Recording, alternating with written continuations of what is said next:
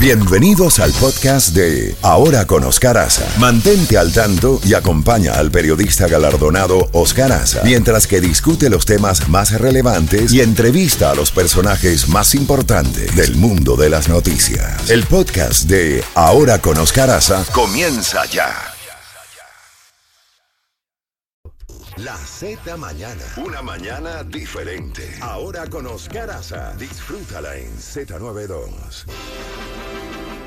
8 y 32 minutos y ya está con nosotros el doctor Ricardo Israel, con quien vamos a conversar sobre esta grave crisis que confrontamos en el mundo con dos teatros de operaciones importantes, el de Israel en la franja de Gaza y la guerra de Ucrania, que hace días no hablamos de ella ampliamente. Doctor Ricardo Israel, como siempre, bienvenido. Gracias por atender nuestra llamada. ¿Cómo cambia el panorama ahora con esta inesperada, este inesperado ataque del grupo terrorista Hamas contra Israel, sumado a la guerra de Ucrania? ¿Cómo ve la situación? Bienvenido. Yo tengo la impresión, muy buenos días, que puede afectar a Ucrania y la forma como se desarrolla la guerra. Quizá aumenten las presiones para una negociación. Lo de lo de Ucrania siempre fue una guerra como las que conocimos en el siglo XX. Tuvo un impacto mundial por la forma como está integrado el mundo con la globalización, sobre todo en los mercados de combustible, como el gas y el petróleo, y en el mercado de alimentos. Pero era entre estados. Lo de Gaza no solo es un elemento que participa un país como Israel, sino participan muchos actores no estatales muy vinculados a un Estado como Irán, como es el caso de Hamas y como el caso de Hezbollah en el, en el Líbano. Y puede afectar, yo creo, a Ucrania en varios sentidos. Uno, el primero, el temor que así como Ucrania es una guerra limitada, un teatro regional que solo podría cambiar y no parece en estos momentos, sí pareció en algún otro en el pasado por la utilización táctica de armas nucleares. No hay duda que el teatro y la forma como se desarrolla la guerra en el Medio Oriente es distinto. No es algo que pueda conducir a una negociación, sino que hoy día apunta directamente a algo existencial. Salió muy claro en la en las declaraciones que tuvieron tanto el secretario de Estado Blinken como eh, el primer ministro de Israel Netanyahu, que el modelo, por la forma como han actuado además de Hamas en su violación de derechos humanos, por todos conocidas, es ISIS, es decir, la voluntad de que esto desaparezca y que si algún país lo apoya, esto tenga un costo para ese país. Y nosotros hemos visto un cambio inmediato en la actitud de Estados Unidos. Si Estados Unidos se enfrentaba al tema de Ucrania dividido y con la duda si el Congreso iba a respaldar esta vez en la Cámara de Representantes la entrega de dinero y de armas, la duda para Israel no ha existido. Hay un apoyo y no hay duda que los momentos difíciles que han pasado en la relación personal y política y las críticas que ha recibido Netanyahu de parte del actual gobierno han desaparecido y se ha cuadrado absolutamente Estados Unidos como lo hacía en la Guerra Fría y como lo hizo en la Guerra Yom Kippur con Israel.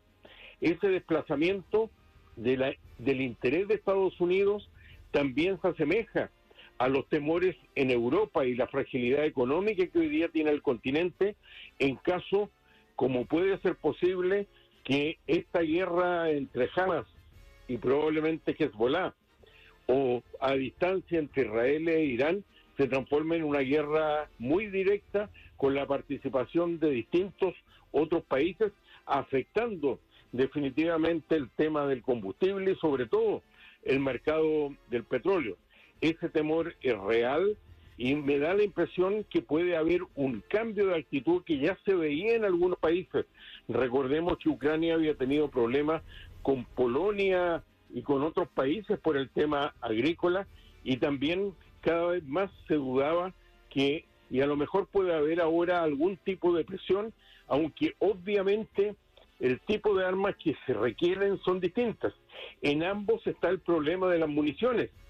Recordemos que Estados Unidos anunció el envío de municiones a Israel por lo siguiente. Estados Unidos tiene un depósito importante de armas para poder utilizarlo en, la guerra del Medio Oriente en Israel, como lo tienen otros países aliados árabes. Y por las dificultades de entregar de la producción directa de Estados Unidos a otros países municiones, de ahí se sacó municiones para llevarla a Ucrania cuando las necesitaba y eh, ahora lo está reponiendo Estados Unidos con vuelos directos, con, como es de conocimiento público, y con la llegada de la flota y los portaaviones. Ese es un tema que indudablemente va a afectar a Ucrania.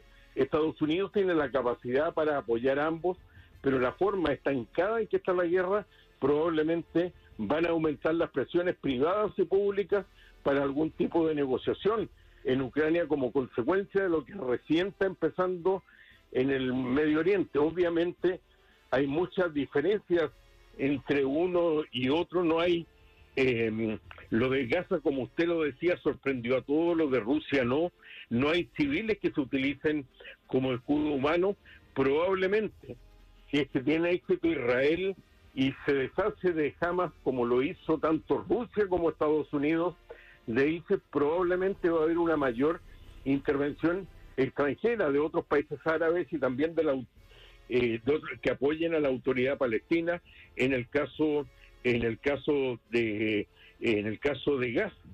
Pero lo que ha ocurrido en la política y en la sociedad norteamericana la guerra de Rusia fue una cancelación, hubo sanciones a personas y a instituciones, un boicot económico, pero nada como la división que hemos visto en las calles de Estados Unidos y sobre todo en universidades, en grupos que apoyan directamente a Hamas y otros que lo hacen al Estado de Israel.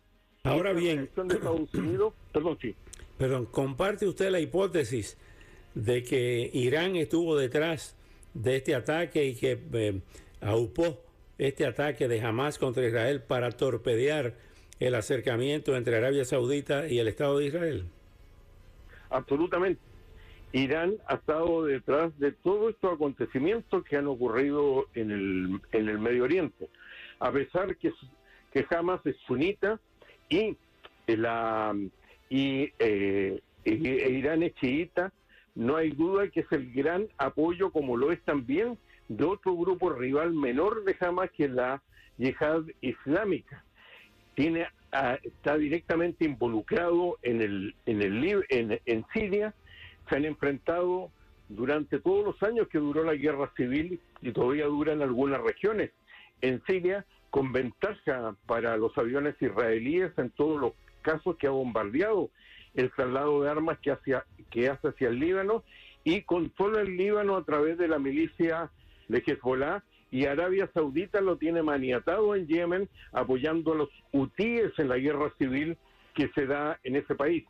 De hecho, existe evidencia que todo el dinero que fue devuelto cuando se firmó bajo el presidente Obama el acuerdo que ya no ya no corre después del presidente Trump para las armas nucleares por falta de respeto a esto de, de Irán no hay duda que ese dinero que eran muchos miles de millones fue entregado para apoyar esta subversión porque Hamas y Irán tienen el, tienen en mente no solo un modelo territorial de un país, sino que sea solo la base para establecer un califato, o sea, un gobierno islámico a nivel mundial, al menos en todas las tierras que alguna vez fueron islámicas o musulmanas.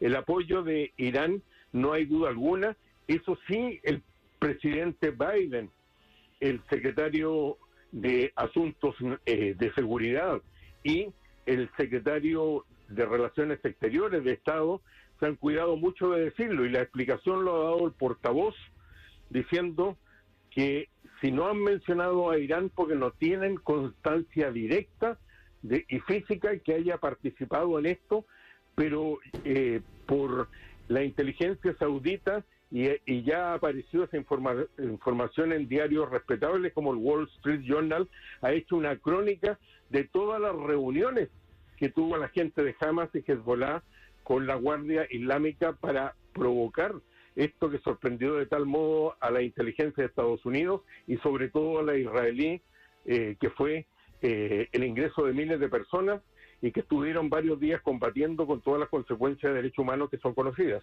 No hay duda de la intervención de Irán. Doctor Ricardo Israel, como siempre, muy agradecido por estos importantes minutos. Hay finalmente una declaración que salió hace algunas horas de Vladimir Putin cuestionando si Estados Unidos estaría detrás o estaría eh, ya eh, decidido a bombardear a Irán. Lo dice un gobierno que ha invadido a Ucrania, que ha invadido a otros países de Asia Central. Eh, el, el cinismo de Putin es ilimitado. ¿no? Así es, así es. Y probablemente por la alianza que han establecido con Irán, usted ve lo importante que han sido los drones de Irán y también para evitar las sanciones por la alianza que tienen ellos y no hay duda que si esto se ramifica hacia Siria, esto va a involucrar también a Rusia. Y ojo que Israel ha sido bastante cuidadoso hacia Rusia porque mientras duró la guerra civil tuvieron un acuerdo de seguridad de no atacarse mutuamente con Rusia, que no sabemos en las nuevas condiciones se va a mantener o no. Doctor Israel, como siempre, muy agradecido y hasta una próxima oportunidad. Muchas gracias por estos minutos y un abrazo muy cordial.